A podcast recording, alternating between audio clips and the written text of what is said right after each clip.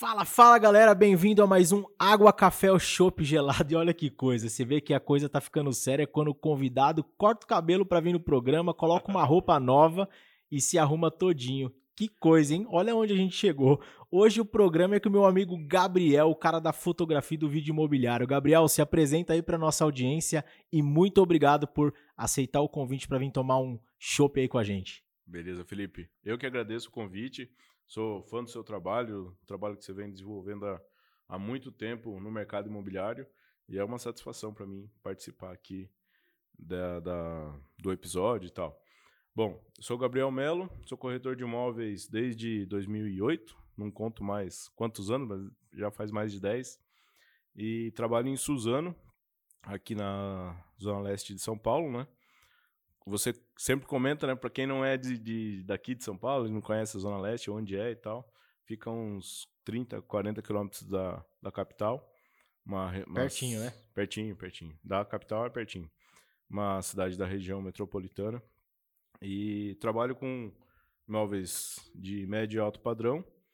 E venho há muito tempo estudando fotografia para aplicar na minha profissão, né? E vim aí bater um papo, conversar não só sobre isso, mas sobre o mercado imobiliário. Show, muito obrigado. É, a gente se conheceu há um tempo atrás, inclusive você teve, e agradeço mais uma vez, a oportunidade de dar um treinamento aqui para os nossos corretores, né? Você é um cara que costuma dizer que dá treinamento de fotografia com aquilo que o corretor já tem na mão, o cara não precisa fazer um upgrade, comprar um celular de última geração, é apenas ele conseguir ter um olhar um pouco mais qualificado usando o celular ou o material que ele já tem disponível, né? E como que é para você? É, depois a gente vai voltar um pouco mais para falar sobre como você chegou no mercado imobiliário, enfim, a sua evolução dentro disso. Sim. Mas como que é para você passar por tudo isso e hoje poder compartilhar um pouco com o corretor de imóveis? Legal. É, sim, eu, eu, entendi, né, de tudo que eu estudei é, sobre fotografia. Eu não sou fotógrafo. Muita gente às vezes me apresenta, ah, ele é fotógrafo imobiliário e tal. Eu não sou fotógrafo, eu sou corretor de imóveis. É, é da corretagem, né, do mercado imobiliário que eu tiro o ganha-pão, né, a comida dos meus filhos e tal. E, e eu uso a fotografia para vender mais imóveis. Então eu estudei muito tempo, é, fiz vários cursos sobre fotografia para o mercado ou fotografia de maneira geral. E eu entendi que a, a qualidade da foto, ela é 80% do fotógrafo e, sei lá, 10% de luz e 10% do equipamento. Então, eu né, mostro para os corretores que ele tendo um olhar profissional, teoricamente profissional, né, que com as técnicas de um profissional, de um fotógrafo profissional, ele consegue sim fazer boas fotos com o equipamento que ele tiver. Seja um celular básico, seja um celular de última geração, ou seja uma câmera profissional e tal. Não adianta ele pegar uma câmera super profissional, com uma lente super adequada. Se ele não tiver a técnica, ele vai chegar no imóvel e vai fazer a foto como todo mundo faz, né? Como sem técnica, no caso. Então, Sim. A, a técnica é, é fundamental para ele fazer uma boa foto. É, primeiramente é o corretor, né? Ele entender que ele precisa qualificar, se qualificar, né? Sim, com certeza. É, acho que é o ponto-chave e depois entender que o melhor que ele tem é aquilo que ele tem disponível hoje, né? Sim. Para ele chegar num ponto mais avançado, ele precisa usar o que ele tem de equipamento e o que ele tem de disponível para ele para poder chegar num, num iPhone, num Samsung um pouco melhor, né? Exatamente. Porque a gente vê que os profissionais eles costumam olhar pela janelinha, falar, ah, mas o cara ali tem um celular, tem um gimbal, é por isso que não, cara, o que que eu dentro do que eu tenho hoje posso fazer, fazer. É, para ter boa, uma boa qualidade, né? A gente estava até brincando falando do, do Eduardo, que é um convidado que teve também aqui num podcast muito legal. Se você ainda não viu, volta aí a uns dois, três episódios. O Eduardo tem uma história bem bacana. E ele faz os condomínios de alto padrão lá próximo da sua região, no Arujá, no Aruã. Uhum. E ele estava fazendo venda trabalhando com Uno, né? Sim. É, eu falo isso porque eu, eu venho trabalho de Fusca, né, cara? Eu gosto muito de carro antigo.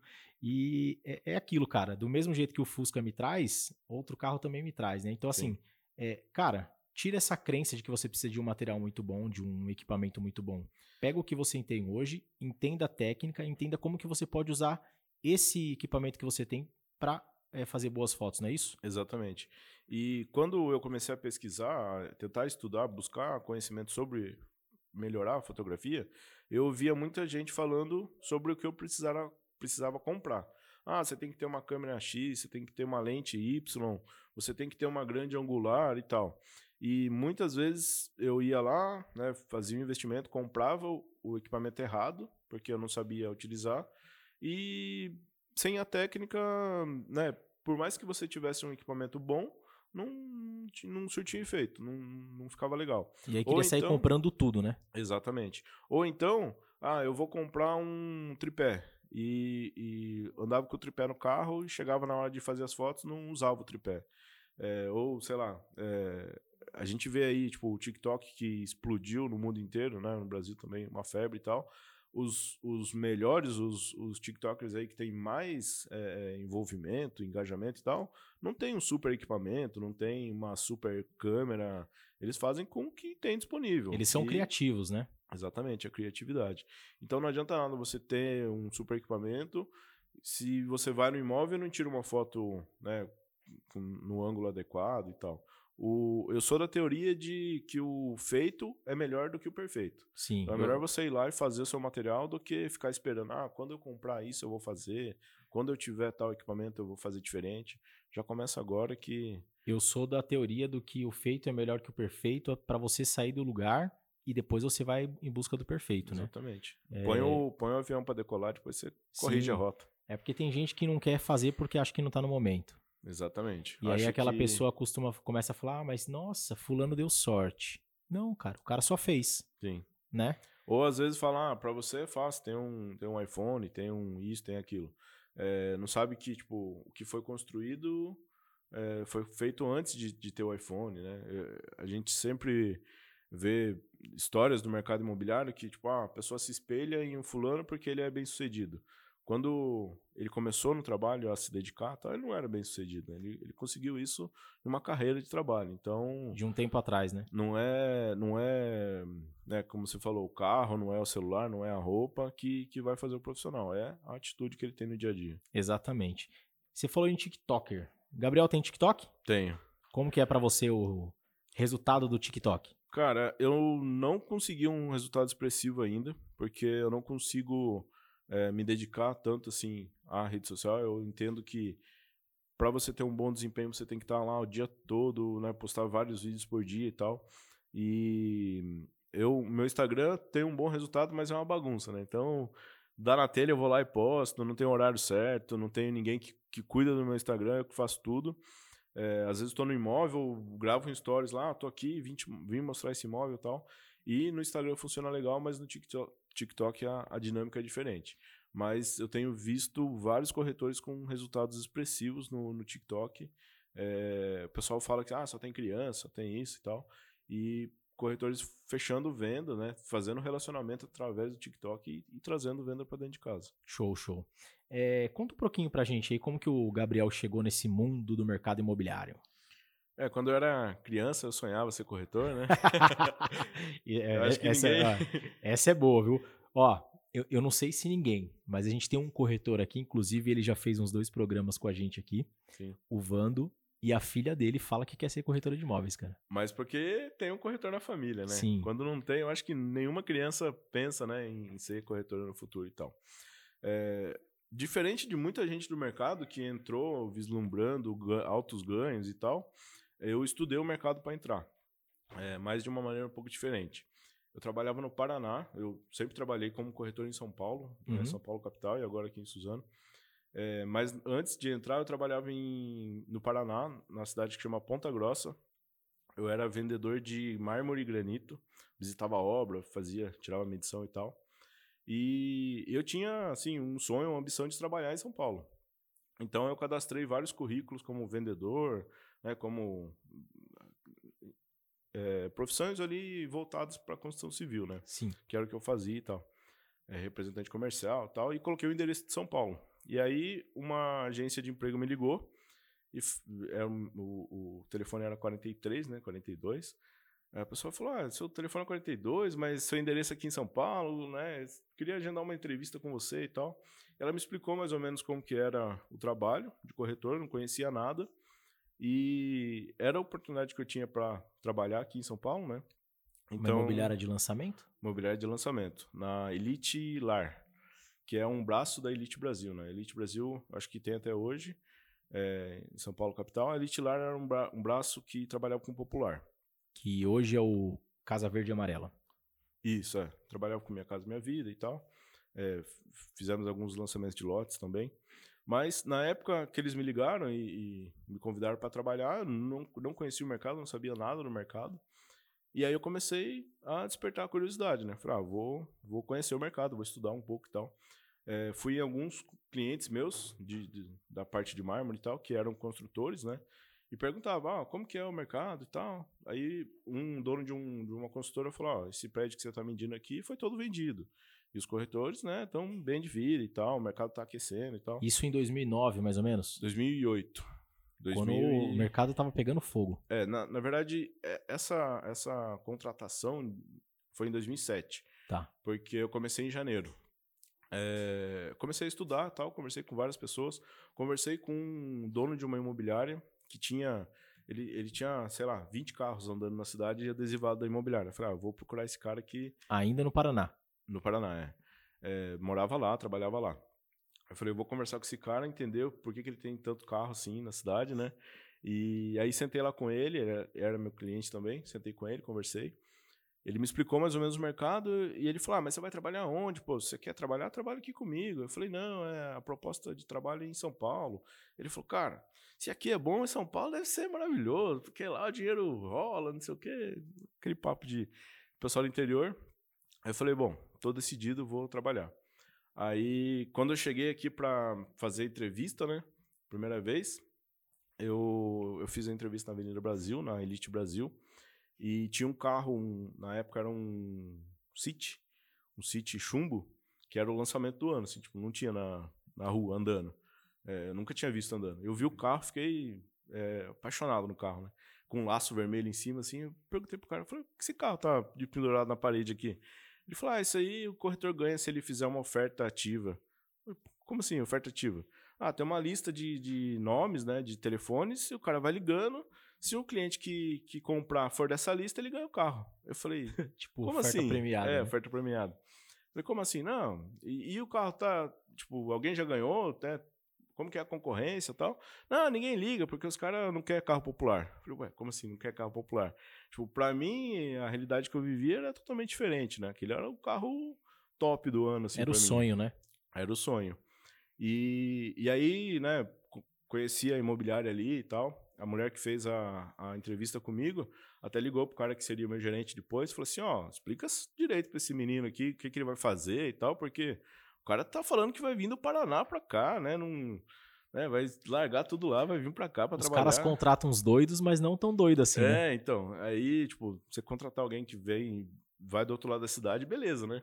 Eu pago a passagem pro cara, beleza. Mas eu ia largar tudo do Paraná e eu vim pra cá, né? E ela ligou para ele na minha frente, ó, oh, explica direito para ele, porque não sei se ele tá entendendo. Eu falei, não, moço, eu já pesquisei o mercado, sei como que é, tal, não sei o quê. Sei que não tem é, salário e tal, mas para minha mãe eu falei que tinha. Falei, não, eu vou ganhar um salário e tal. É, e peguei e vim para cá. A mãe é complicado, né? Minha mãe no começo falava, filho, vai procurar um emprego. É, para mim até hoje fala. a, a sua mãe é aqui de São Paulo? Não, é, do, é de São Paulo, mas é do interior de São Paulo. Tá. Uma cidade que faz divisa com o Paraná. Por isso que eu trabalhava lá. Qual é... era seu apelido no Elite? É, eu sempre trabalhei no mercado imobiliário todo com o Gabriel. Teve sempre sorte. foi meu nome. Porque quando eu entrei na Elite, a Elite era uma empresa nova. E certo. tinha acabado de sair um gerente que chamava Gabriel, então, tipo, eu entrei e já peguei o nome Gabriel. E eu saí de lá para ser gerente na Brasil Brokers, que é uma, era uma imobiliária grande. E aí tinha um corretor Gabriel, mas como eu era gerente, né, tinha a hierarquia lá, tiraram o nome dele e deram para mim. Então eu sempre Sempre trabalhei com o Gabriel, mas isso é uma coisa rara. Sim. Nunca vi ninguém que, que sempre trabalhou com nome, assim. Cara, quando eu entrei na, na, na imobiliária do Coração Gigante. Para eu escolher o nome, acho que fiquei umas três horas e meia colocando o nome e voltando, colocando o nome e voltando, colocando o nome e voltando. É, eu fui gerente de equipe também, né, na, na Brasil.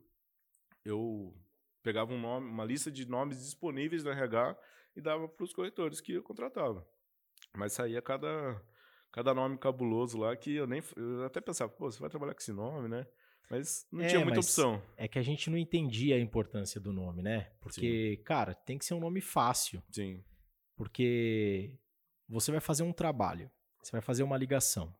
Tem que ser um nome fácil do cliente entender para na hora de chegar na recepção do, do empreendimento ele lembrar. Sim. Se é um nome que o cliente não lembra, É, tinha um, tinha um corretor que trabalhava comigo que chamava Brodowski. é uma então, cidade de Santa Catarina e tal. Sim. Aí, é, tipo. é uma cidade de São Paulo, se eu não me engano. São Paulo, é, sei É. lá. É uma cidade do interior. E ele explicava pra todo mundo. Todo mundo, nossa, que nome que é esse? Ah, é uma cidade, nasci lá e tal, não sei o quê. Mas, assim, de uma maneira marcava, né? Porque é um nome diferente, mas é difícil. Você escrever um e-mail, responder Mas um se não lembra, aí chega na recepção, a recepcionista fala assim, cara, eu vou chamar outro porque eu não É. consegui te ajudar a Não lembrar o nome do posso. corretor. Exatamente. E aí dá, dá problema, né? Sim, com certeza. E quando eu cheguei, só concluindo a, a minha chegada aqui, né? Eu vim para trabalhar nessa Elite, na Elite Lar, que era uma, uma empresa de lançamentos populares. Como eu não tinha muita noção de mercado, não tinha nenhuma noção de mercado, eu cheguei uma semana antes, fiz a inscrição no, no curso do Cresce, né, para ser estagiário e tal. Tirei minha carteirinha lá, só podia começar a trabalhar com a carteirinha de estagiário. E cheguei na empresa no primeiro dia, falei, ó, tá aqui minha carteirinha, tá tudo pronto e tal Calça branca. calça branca, não sabia nada, vamos trabalhar. Aí meu gerente falou assim, é, você tá morando aonde? Ah, morava na, na, na Vila Madalena. Ele falou, ah, vou passar lá, você arruma a sua mala, a gente vai pra Itacoaxetuba. Perto. Pra quem não conhece, é... é Você já conhecia Itaquá? Não, nunca tinha ouvido falar. Nem no Raul Gil. Nem no que ele Rio, falava né? pras crianças, fala Itacoaxetuba. Não sabia nem, nem pra que lado ficava. Aí eu falei, beleza, né? Peguei, eu falei, mas pra que mala? Não, você vai ficar uns dias lá, tá bom. Peguei minha mala, passei, passamos em casa, peguei minha mala. Galera, deixa eu explicar uma coisa pra vocês, quem não conhece. Vila Mariana, Vila Madalena. Vila Madalena, que é o, onde tem o, O ponte dos o barzinhos. e ponte dos barzinhos, o beco, Beco do Batman. beco do Batman. E aí Morava- você vai pra Itaquá. Itaquá é um nome carinhoso, Sim, né? Nome carinhoso. E muda um pouquinho, né? bastante. É tipo você tá assistindo um, um filme de romance pro terror, né? Sim. E como que foi pra você?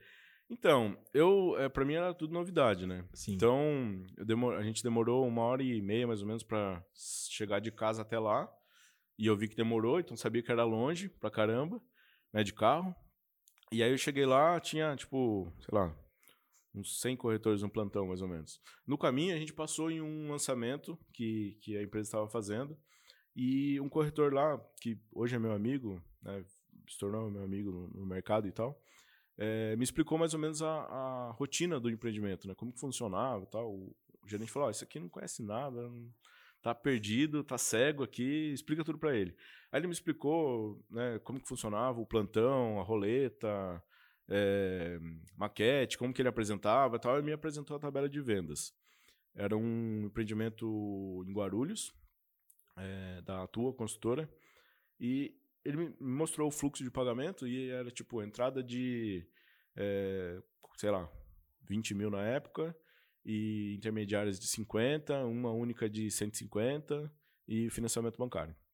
Ah, Uma coisa mais ou menos assim pro, pro dia de hoje, né? Não, não lembro o valor certinho. E aí eu perguntava para ele, perguntei para ele, mas esses 20 mil reais aqui, a pessoa paga como?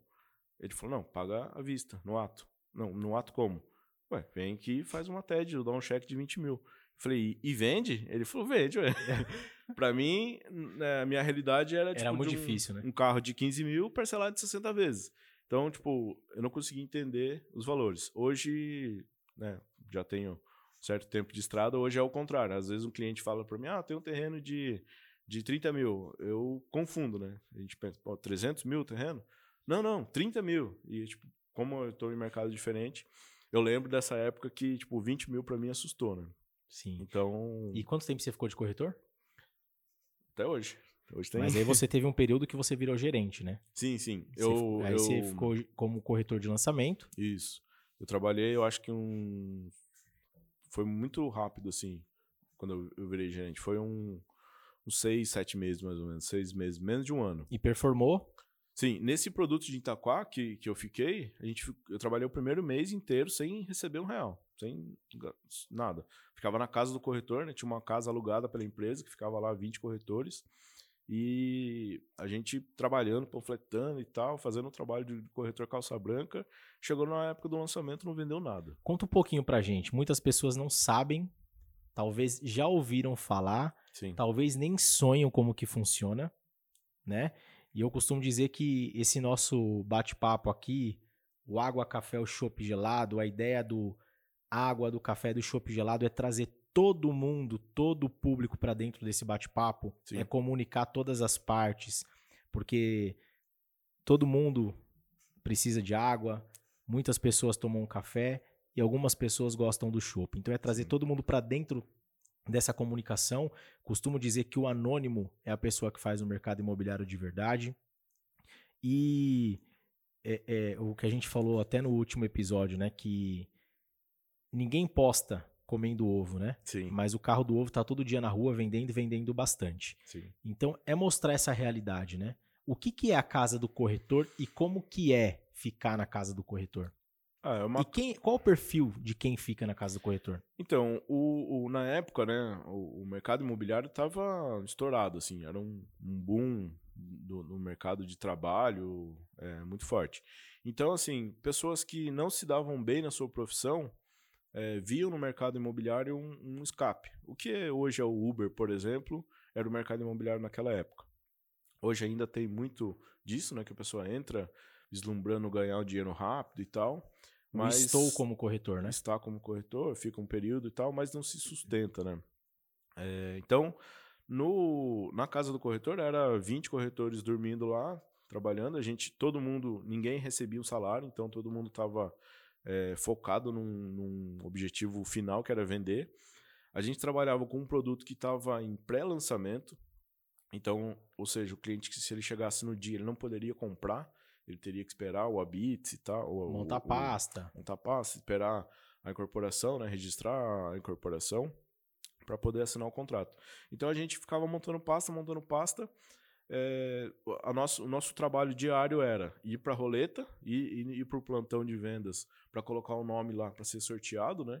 E aí ficava tipo, a ordem de atendimento. Então, se eu pegasse até o 10, por exemplo, eu tinha que ficar no plantão, porque se entrasse 10 clientes lá, o, o décimo eu atenderia, é, teoricamente, né? E o restante ia para a rua para tentar prospectar os clientes que não iam para o plantão, né? Que estavam nas suas casas, nos comércios e tal. E então, à noite era um trabalho frenético de eti- etiquetar hum, panfleto. Né? A empresa dava pra gente etiqueta com o nome e telefone do corretor. A gente ficava lá, O gerente levava lá, né? levava lá, deixava lá os suprimentos, né? Eu falava que era. Eu trabalhava com documento na empresa, para não falar panfleto, né? Sim. É, então eles, a gente tinha lá bastante material do- da incorporadora e da imobiliária que levava os- as etiquetas lá, etiquetava e ia nas casas, entregava. É, no primeiro mês a gente achou que ia vender muito, né? E como a gente fazia muito trabalho externo, a gente montou tipo um caixa único da nossa equipe. Então eram, sei lá, 15, 10 corretores na minha equipe que se um vendesse, dividiria pelos 10. A gente entrou nesse consenso É uma sociedade, né? na sociedade.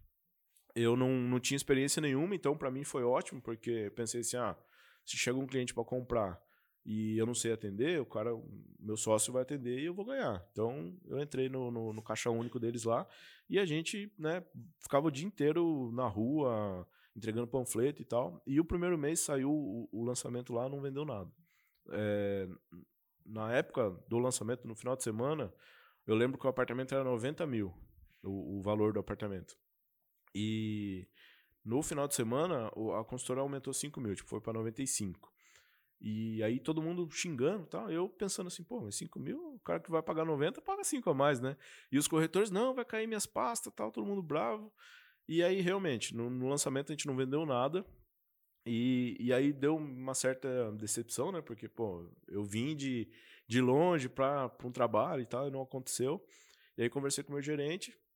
Ele falou: não, fica mais um pouco aí que a gente vai lançar outro produto E, e aí eu coloco você no- nesse produto, você lá eu tenho certeza que você vai vender. Mas É na uma- casa do corretor, é só pra, pra galera entender, se- é pessoas que geralmente moram em outra região Sim. que ficam alocadas nesse, nesse lugar, né? É, porque a empresa não tinha muitos corretores do aqui da região, né, da Zona Leste. Então vinha gente de, de, de- da São Paulo, de São Paulo inteira, do centro, da Zona Oeste, Zona Sul. É, geralmente corretores jovens, né, que não tinham família e tal, então conseguiam Fica a semana lá, inteira na casa do corretor. inteira. É, tirava um dia para voltar para casa, para levar roupa para lavar e tal, essas coisas. Um ou outro cozinha É, pedia Habibs todo dia, e fica lá. ficava lá. Quantas pessoas ficavam na casa do corretor? Ficava umas 25 pessoas mais ou menos. Sim. Então, A casa era enorme. geralmente pessoas que vêm de outro estado, vêm de outro bairro, Sim. Fica trabalhando o dia inteiro. É, Aí, por conta de logística, né? fica na casa do corretor, né? Sim, a gente tinha lá gente do Maranhão, do Piauí, do Pará, é, muita gente do Sul. Então, é, é, profissionais como eu, que saíram de, um- de uma região do país para vir trabalhar em São Paulo, encontraram no mercado imobiliário um- um- Uma uma oportunidade. oportunidade e estavam lá buscando, né? Então, tinha gente do, do Brasil inteiro lá na, na casa do corretor e tal. Legal. Gabriel, a gente está no momento aqui que a gente tem a dúvida do corretor. Bora lá. Então a gente vai entrar em contato, vai ligar aqui para o especialista e hoje tem, a- gente tem a dúvida do corretor Alberto, que ele quer tirar a dúvida do que, que é o test drive do imóvel. Então vamos ligar para o especialista para entender um pouquinho. Fala Vinéia, tudo bem? Eu estou entrando em contato com você porque o corretor Alberto quer entender um pouquinho sobre o test drive do imóvel. Olá pessoal, eu me chamo Vinéia Rodolfo Cash e vim aqui apresentar um pouquinho do que é a Camaro TDH, a imobiliária que transformou aí um modelo de negócio em startup do mercado, é, fazendo nada mais, nada menos que test drive do imóvel. É isso mesmo. Ao longo dos an 11 anos, né, experimentando e atuando nesse mercado como corretora de imóveis e gestora, a gente pôde é, solucionar e buscar algumas dores onde o comprador do imóvel poderia testar o imóvel antes de comprar e onde o vendedor poderia aí ter a sua venda programada. Após esse período de três anos operando nesse mercado test drive dentro da imobiliária tradicional, percebemos que tínhamos aí um modelo de negócio solucionável, onde a gente poderia chegar sim para outras imobiliárias, outros corretores de imóveis, fazendo com que essa solução, esse modelo de negócio se tornasse aplicável através de um modelo de uma licença. Estamos há pelo menos um ano e meio operando com a test drive do imóvel a nível de Brasil. Já ultrapassamos um pouquinho a fronteira, né, chegando ao exterior, onde a nossa licença já opera com os profissionais do mercado, ensinando, treinando através de uma plataforma de comunidades virtuais e também de créditos bonificados para cada licenciado.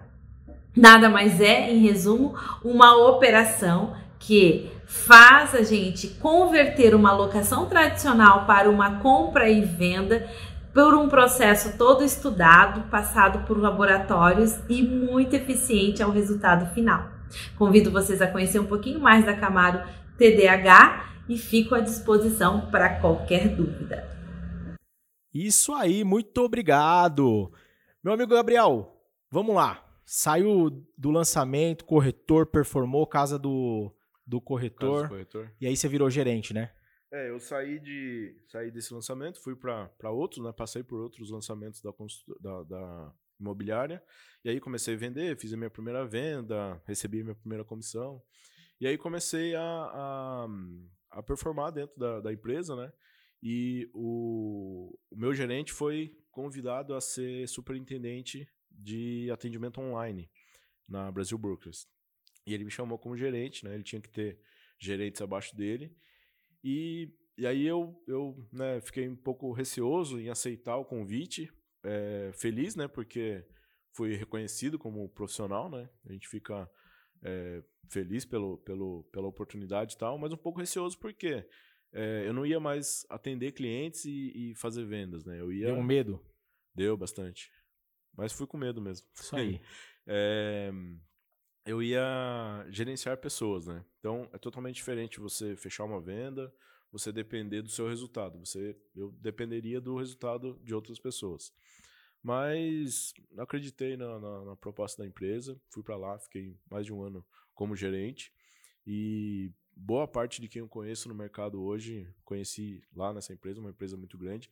Na época é, vinha de várias junções né, de empresas do mercado imobiliário. A Delforte comprou a, a e Price, depois compraram a Frema, então virou Deu Forte e Frema, e eu ainda né, trabalhava lá nessa época, depois a Brasil Brokers comprou, e na época eles estavam fazendo várias aquisições, hoje é a Biara, né, a, a, a Biara era, era concorrente nossa na época, hoje faz parte do grupo e, e assumiram o nome de Abiara em São Paulo, e na época era a maior imobiliária da América Latina, então a gente tinha uma estrutura assim...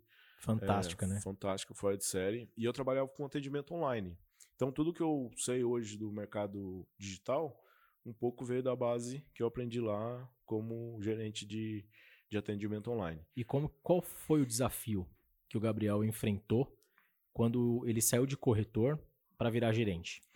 O desafio principal era gerenciar pessoas, né?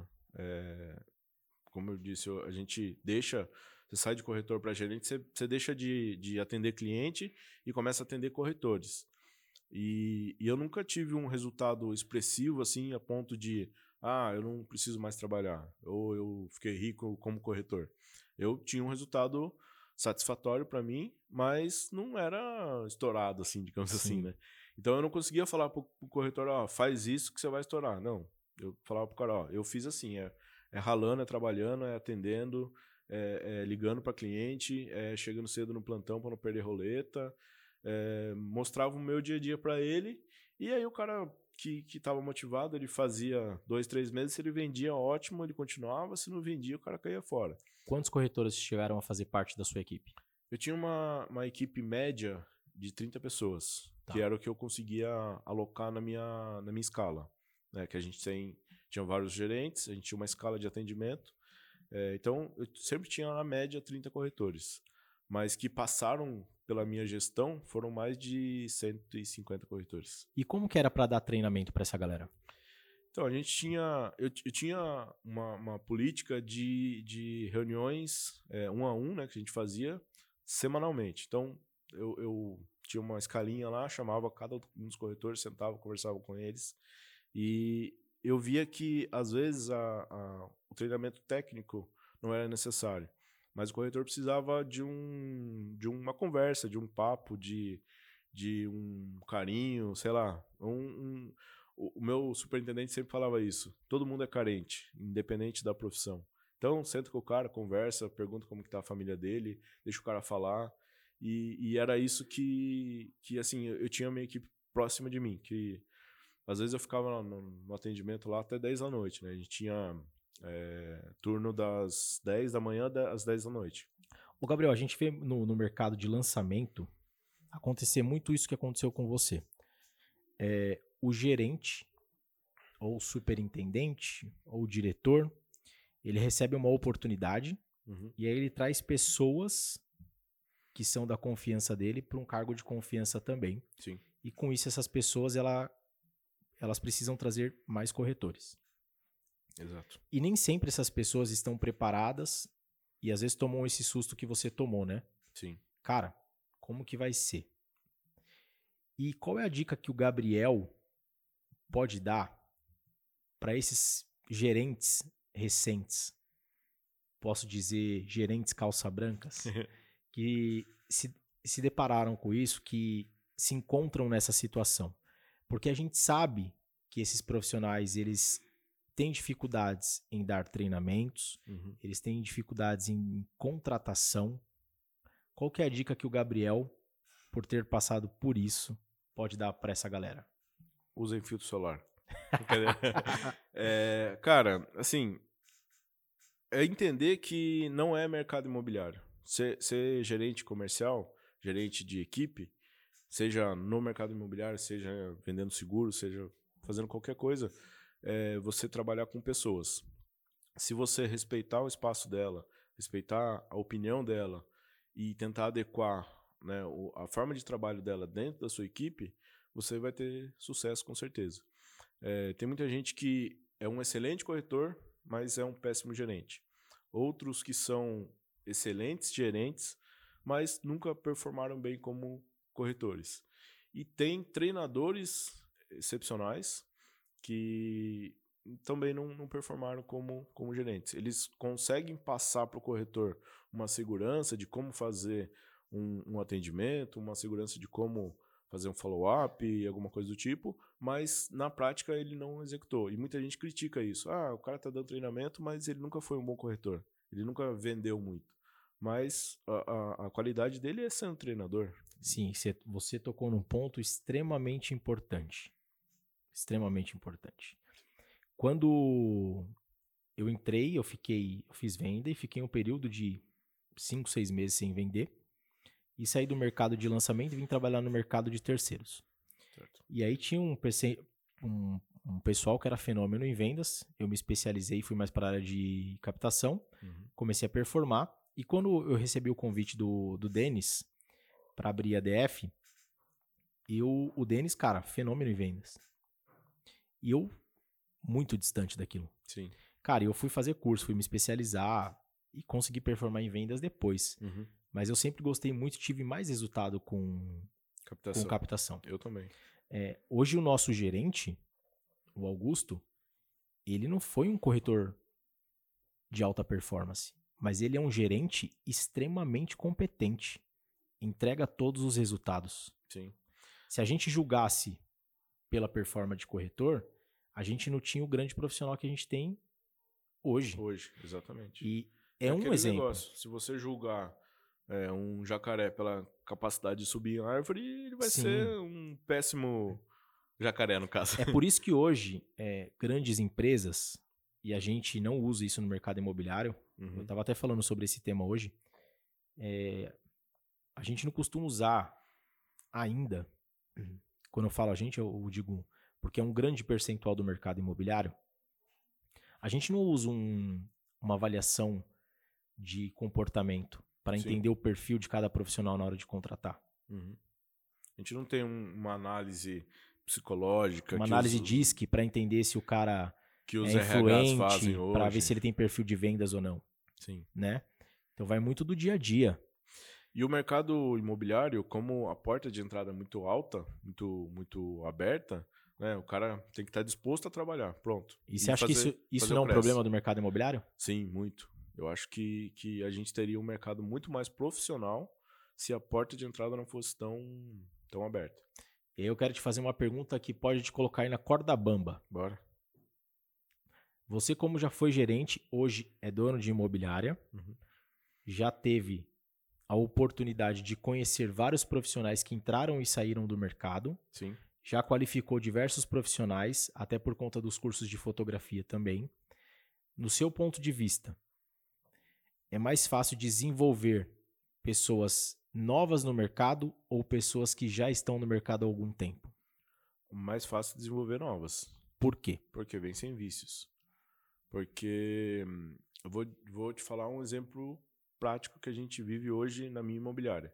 Eu tenho um corretor que tem 20 anos de mercado, que ele aprendeu a trabalhar daquele jeito e ele trabalha até hoje. E eu tenho um corretor que está começando agora e está sedento de, de informações. Então, todo dia ele me pergunta: oh, o que, que você acha disso? E se a gente fizer isso? E se a gente fizer aquilo e tal? Às vezes eu tenho que dar uma segurada nele. O outro eu falo: pô, dá uma atualizada no CRM, né? Dá uma, uma olhadinha lá. É, eu sei que você está entrando em contato com os clientes e tal. É, e, e, assim, como a, a a prática do trabalho é diferente, é muito mais fácil você implantar isso num corretor novo, com certeza. Sim. Porque não tem vícios, não tem aquele negócio de. É, eu, eu, sempre trabalhei muito aberto com, com os corretores, desde a época do lançamento até hoje. Então, assim, eu vejo muito imobiliário que, por exemplo, não passa o contato do proprietário para o corretor. Uma secretária que liga, agenda visita e tal. Eu acho isso o cúmulo. Eu também. Se, o, se a imobiliária não confia no próprio corretor, como que ela quer que o cliente confie no corretor ou que confie na empresa? E por qual motivo o corretor deveria estar ali? Exatamente. É, esses dias eu fui dar um treino, uma palestra, né? E eu já tinha ido palestrar nesse lugar umas duas, três vezes. Cara, e eu fui lá, entrei no estacionamento como se eu estivesse ali todos os dias. Sim. Desci do carro, tava eu, Denis a Carol, que trabalha, é, é sócio aqui no, na nossa agência de marketing. E eu falei, vamos por ali que o elevador é ali. Chegou lá, cadê o elevador? Tiraram o elevador? Tinha, não estava mais ali. Tinha uma galera lavando o carro. Eu falei, cara, cadê o elevador? O cara falou, cara, agora é pela escada. Eu falei, ah, então acho que eu só tô no andar errado. Subimos pela escada. Cadê o elevador? Ah, tem que subir mais um lance. Cadê o elevador? Subimos quatro andares de escada. Ou seja, mudou a entrada do prédio. Sim. O novo estacionamento era pela avenida. E eu, com a certeza de que eu já sabia, Foi no, no errado. fui no errado. Eu cheguei até o lugar, Chegou? mas eu levei muito mais tempo. O Demorou. caminho foi muito mais longo. Demorou mais e teve mais trabalho. E é isso que acontece muitas vezes no mercado imobiliário com o corretor que é mais antigo. Sim. Ele acha que ele já sabe tudo e ele vai na teimosia. É, e ele sempre fala assim: eu, é, eu sempre fiz assim, sempre funcionou. É isso. Só que, como você deu exemplo, ele não sabe que se ele fizer diferente, talvez funcione melhor e mais rápido. E, e ele tenha resultados melhores. É, isso, né, entrando um pouco no assunto da foto, eu, eu exijo que as captações nossas, os corretores, vá conhecer o imóvel e faça as fotos. Uhum. No começo foi um pouco é, difícil colocar isso na cabeça deles. Não, mas todo mundo trabalha assim, mas eu não vou trabalhar. Exato. Se- é, a- política da nossa empresa é essa. É como diz quiser- a mãe, né? Mas você não é todo mundo. Exatamente. E, e a chinelada comia, né? E a chinelada comia, né? Então, assim, é, depois que eles começaram a visitar os imóveis, a tirar fotos, os proprietários começaram a elogiar o trabalho deles e a, a ficar. Como que eu posso explicar? Os, os- os proprietários lembravam deles primeiro, porque uma coisa é você mandar e-mail para 10 imobiliárias e um corretor ir lá. né? Quando ele lembrar de um corretor, ele vai lembrar do cara que foi lá, apertou a mão dele, é, conhece- conversou com ele, entendeu a necessidade de venda do imóvel, tirou as fotos e tal, mandou para ele depois, ó, como que ficou as fotos e tal. É, porque existe o o corretor que vai fazer a captação do imóvel e existe o corretor que vai até o imóvel. Exatamente. Tem corretor que entra, entra faz a foto do imóvel e vai embora. Sim. Não conhece o imóvel, não, não tenta entender a necessidade de venda. Não faz a pergunta por qual motivo o senhor está vendendo esse imóvel. Sim. E é, foi um pouco do que. Por isso que eu estudei fotografia, né? Para melhorar as fotos e tal. Mas quando eu entrei no mercado de terceiro, eu me destaquei. é, às vezes tinha meses que eu recebia mais comissão de captação do que de venda. Porque eu queria entender o mercado de terceiro. Então eu ia até o imóvel, conhecia o imóvel, é, tirava as fotos, não com a qualidade que, que eu tenho hoje, mas tira- fazia questão de tirar as fotos, conversava com o proprietário. A gente, na imobiliária que eu trabalhava, a gente comprava aquelas listas de, de captação. Sim. Não sei se você, você já viu.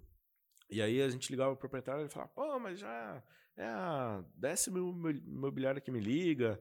Aí tinha aquele macetinho, né? você fala, não, tô com um cliente interessado, ele visitou um apartamento do lado do seu. Aí o cara, não, então cadastra aí. Então vem, vem. É, então vem ver. É, o cara, o cliente vem junto? Não, o cliente, vou É, ver primeiro o essa imóvel pergunta- e tal. Mas o cliente vem junto? É, aí, tipo, eu ia lá, conhecia o imóvel e tal, e, e a gente via que realmente as captações eram muito é, precárias, né? É, o pessoal, já falei isso várias vezes em, em vários canais de comunicação, aproveitar o seu aqui também. É, o, o, o mercado imobiliário hoje, de terceiro, ainda está acostumado com a época do jornal, que o cara escrevia lá 2QT, 1S, é, 2V. O cara tinha que ler aquilo, pô, como que eu vou entender que isso é dois quartos, uma sala, duas vagas? É, você tinha, comprava letra no jornal, né? Sim. Hoje não, você tem um, um descritivo enorme, que você pode escrever a cor da pata do cachorro. Sim. É, e, e o corretor não faz isso, ele escreve lá. Ele vende-se, perde a oportunidade, né? perde a oportunidade de, de descrever o imóvel, de, sei lá, tentar conduzir o cliente a uma visita através do texto, né? Uma técnica de, de copywriting que tá, é, é, o pessoal tem falado muito hoje em dia. E, e o pessoal deixa pra lá, entendeu? Só escreve lá dois quartos, uma vaga e põe meia dúzia de foto, meia boca que o proprietário tirou à noite quando ele chegou do trabalho. E você olha no portal, tem 10 anúncios iguais, as mesmas fotos, o mesmo texto. Às vezes o proprietário faz um descritivo lá de como que era o apart- apartamento e tal, e o cliente cadastra. Então, é, o mercado tem que se modernizar. são poucas empresas hoje que fazem diferente, que, que se preocupam em entender o imóvel e tal. E, e quando eu falo isso, é, tem gente que fala assim, pô, mas tem bastante gente. Não, tem bastante. Mas ainda é a minoria. Sim. Que, que vai até o imóvel, que faz um trabalho legal e tal. E depois disso tudo veio a imobiliária. É, quando eu. É, eu, eu o mercado de, de lançamento é um pouco saturado, né? Assim, deu uma baixa na, na procura. É, isso foi em 2012, 2011, mais ou menos. Aí eu comecei a trabalhar com terceiro. Fui uma imobiliária local lá, comecei o trabalho. E aí comecei a desenvolver né, esse trabalho de captação. Isso na região de?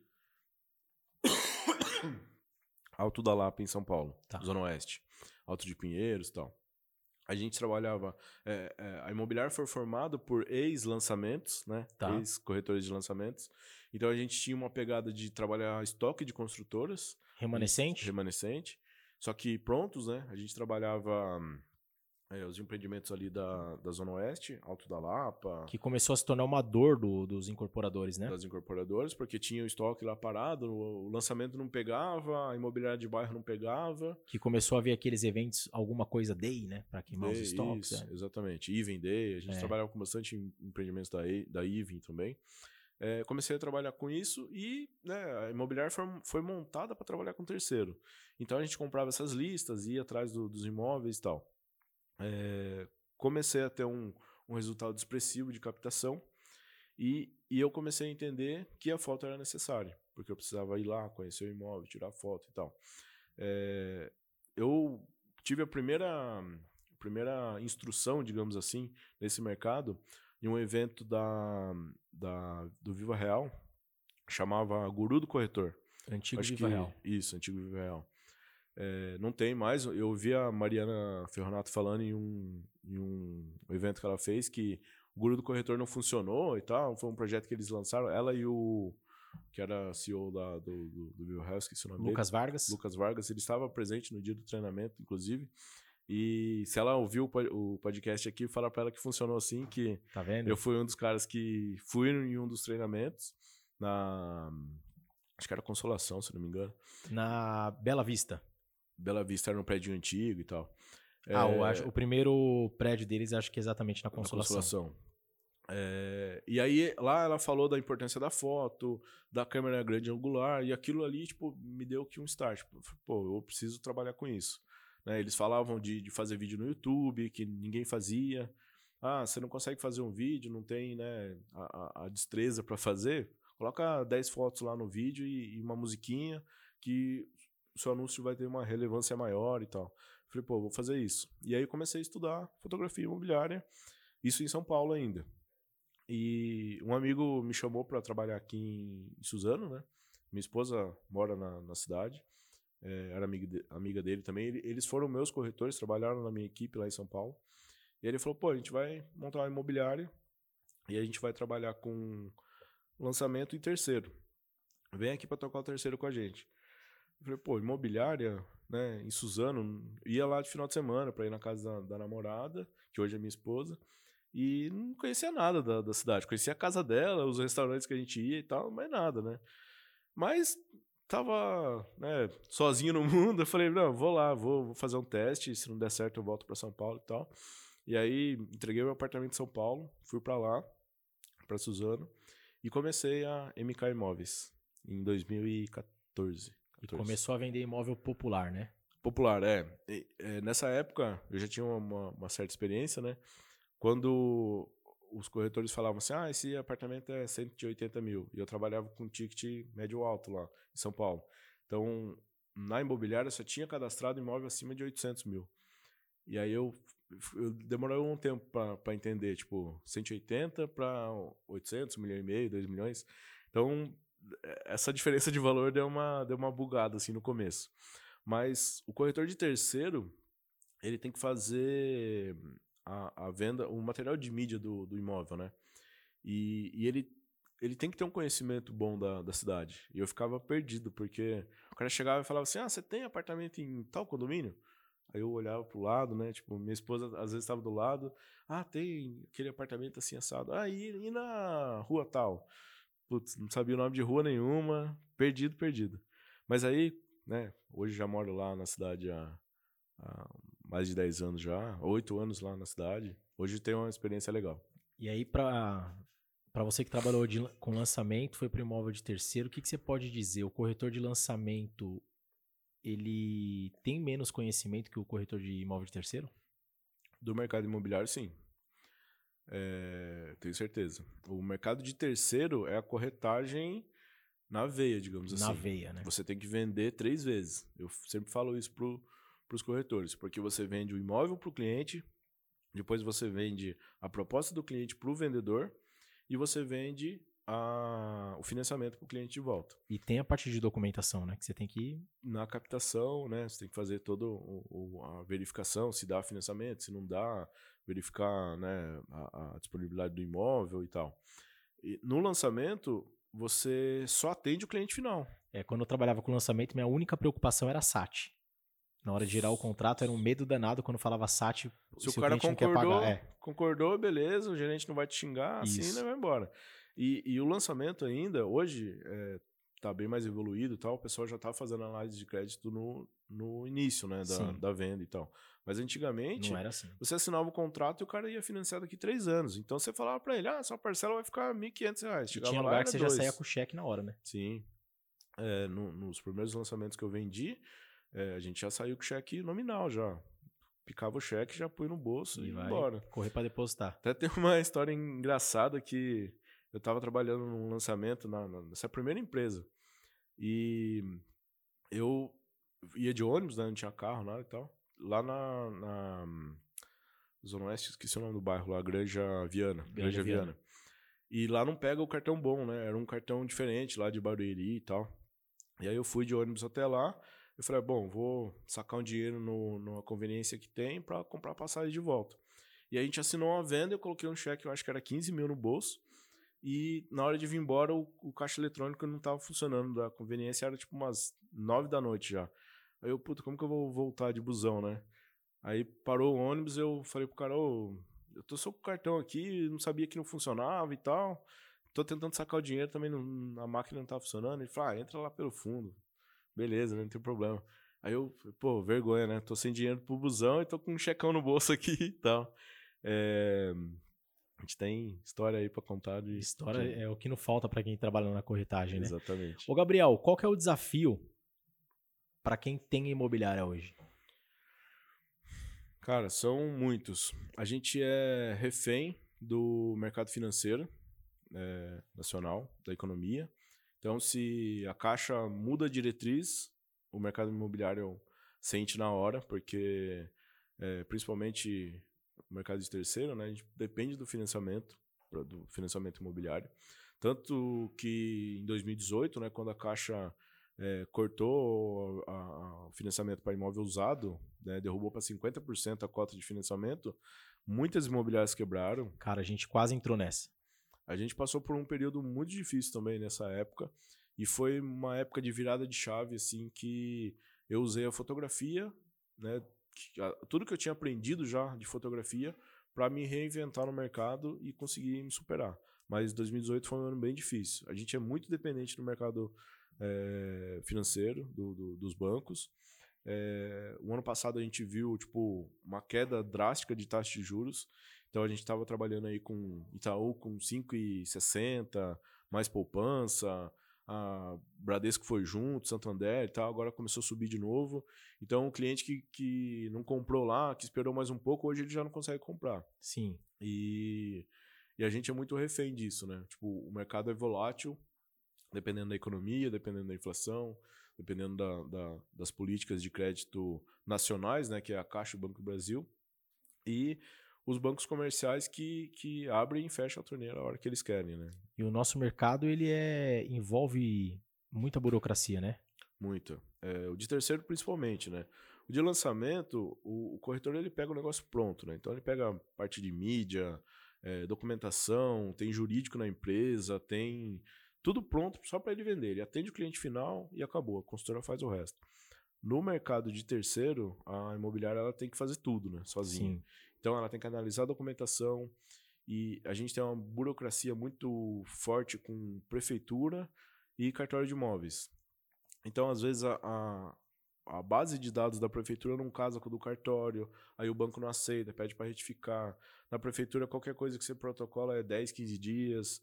É, isso em qualquer cidade. Exatamente. É, aí você vai no cartório, ah, o cartório não aceita aquele modelo de requerimento que a prefeitura mandou, você tem que fazer um requerimento diferente e tal.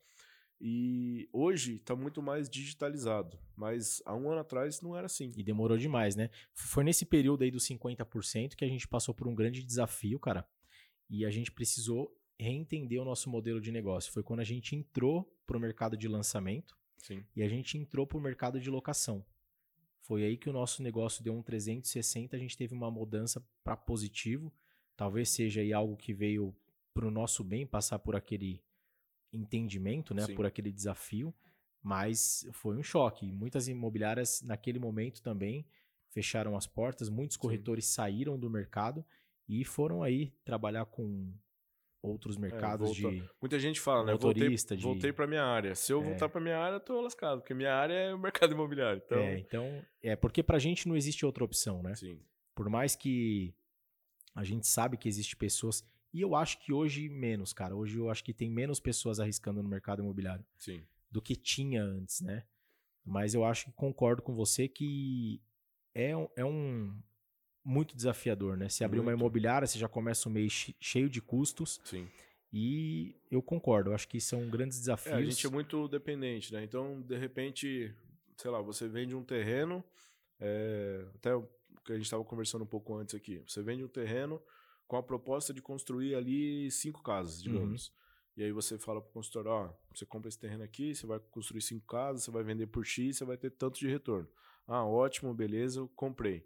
Ele comprou. Se ele não aprovou o projeto naquele ano, talvez o ano que vem muda a diretriz Muda da tudo. prefeitura, e aí de cinco ele consegue fazer duas Aumenta o custo da obra igual foi esse ano. aumenta o custo. Não viabiliza. né? tipo, o custo material de construção hoje estourou. Então, é, é, inviabiliza qualquer produto. E aí, a imobiliária que estava contando, né? Ou às vezes, tipo, ó, não vou te cobrar comissão no terreno e aí você me dá exclusividade. O projeto não sai, a imobiliária não ganha nada. Aí deu Então, ruim, né? É. Então a gente é muito dependente da, da, da economia, né? De, de, de qualquer jeito. Não é como um produto que você pega um copo, por exemplo, e fala assim: ah, eu gastei é, 200 para produzir esse copo, ó, eu vou vender por 205 em vez de, de 300, 400 para eu pagar meu custo. A imobiliária não tem isso. O custo é fixo e, e você não, não consegue, você não tem o poder de, de pegar o imóvel e falar: não, eu vou vender por X para queimar. O imóvel é do proprietário, a Sim. não ser que você tenha imóveis próprios, né? Pra Mas- fazer isso, né? para fazer isso. Mas a imobiliária, como ela é prestadora de serviço, ela depende da, do mercado, depende dos proprietários, que também, né, depende da economia. Então, às vezes, o cara tá bem, ele fala, não, não vou vender barato, vou esperar melhorar e o ano que vem eu vendo. São vários aí- fatores. Exatamente. Gabriel, estamos indo para o final. Eu quero pedir aí qual que é o recado que você pode deixar para o corretor de imóveis, para o dono de imobiliária, para o gerente. Qual que é a sua dica? Bom, pra... a dica que eu dou é primeiro conhecer os imóveis. É, independente de foto, independente de, de, de qualificação do corretor e tal, é, se você trabalha com terceiro, conheça os seus imóveis, né, vá pessoalmente no imóvel, é, sinta a energia do imóvel, converse com o proprietário, que foi isso, é, a gente come- comentou de 2018, foi isso que a gente fez em 2018, e aí juntamos a, a questão da foto de qualidade em todos os imóveis para dar a volta por cima. A gente passou um período muito difícil em 2018, pensamos em, em fechar a imobiliária, e eu falei, não, eu vou pegar e, e- e vou tirar foto de todos os imóveis que a gente tem, vou conhecer, vou entender. E às vezes nessa conversa, a gente via que tava fácil de vender o imóvel pro cara, porque ele queria um terreno, você tinha um terreno do lado, você podia vender, fazer negócio e tal. Então, o mercado hoje, ele vai muito no, no automático, né? O cliente manda o imóvel, ele cap- faz a captação lá virtual, digamos assim, cadastra as fotos no site, às vezes ele nem conhece. O corretor vai conhecer o imóvel na primeira visita. Às vezes o cliente comprador conhece mais o imóvel do que ele, Sim. porque já já Passou tá na frente, passou já. na frente, já tem um amigo que mora no condomínio, eh, pô, se interessou por aquele condomínio por causa da área- área de lazer. E o corretor, que é o profissional que, que tem que instruir o cliente, ele não, nunca foi no imóvel, não conhece e tal. É, eu sempre faço, falo dessa analogia da loja de carro. Se for numa loja de carro comprar um carro de 200 mil, por exemplo, você é atendido como um especialista, né?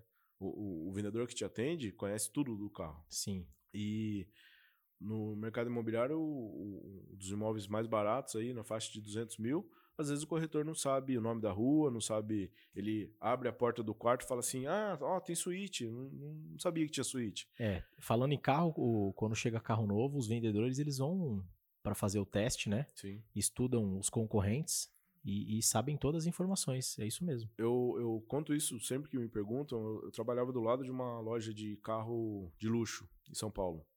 E uma vez chegou um Mustang lá, lindo, lançamento e tal. E a gente tava lá fora tomando um café. Eu falei, ah, vou lá sapear, né? Conhecer o carro e tal.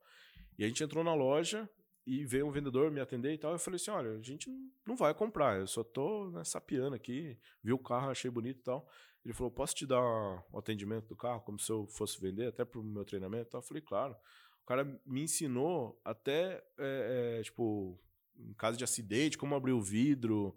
É, o cara sabia todos os detalhes do carro. Quanto que eu ia gastar de seguro, quanto que era o consumo, quanto, sabe, ele, ele sabia detalhes assim de, de quem vai utilizar o carro realmente. É, manutenção, custo de manutenção, é tudo. E a gente não vê isso no mercado imobiliário. Às vezes o corretor chega com o cliente, ele abre, é, né, entra no imóvel e conhece junto. Ah, vamos lá, até dar uma descontraída, ah, vamos conhecer junto com você e tal, não sei o quê. Mas eu acho que o trabalho tem que ser mais profissional. Sim. É, Gabriel, essa é a minha dica. É, eu vou te fazer a pergunta porque na última eu esqueci de fazer para o convidado e foi a única vez que eu esqueci de perguntar e o pessoal me cobrou. Bora. Então eu quero te perguntar: água, café ou chopp gelado? Chopp gelado, né? Já Opa. tomei um café, já tomei uma água, agora só faltou o chopp. Isso aí, Gabriel, muito obrigado. Prazer ter você aqui com a gente. Eu que agradeço o convite. É... Eu gostei muito do seu conteúdo porque é, realmente corretor para corretor e a gente tem a oportunidade de falar com o que eu chamo de chão de, chão de fábrica, que é quem realmente trabalha no mercado imobiliário, né, que faz acontecer, que atende cliente e tal. E tenho certeza que esse podcast tem tudo para ser um sucesso. Obrigado, cara. Galera, ó, costumo falar, o corretor muitas vezes sabe o que fazer, sabe como fazer, e ele às vezes só não faz. Então, vem com a gente, é, assina o nosso canal, assiste os episódios que a gente já tem lá e compartilha com seu amigo, tá bom? água, café ou chopp gelado, porque falar de imóvel não precisa ser algo chato. Valeu, até a próxima!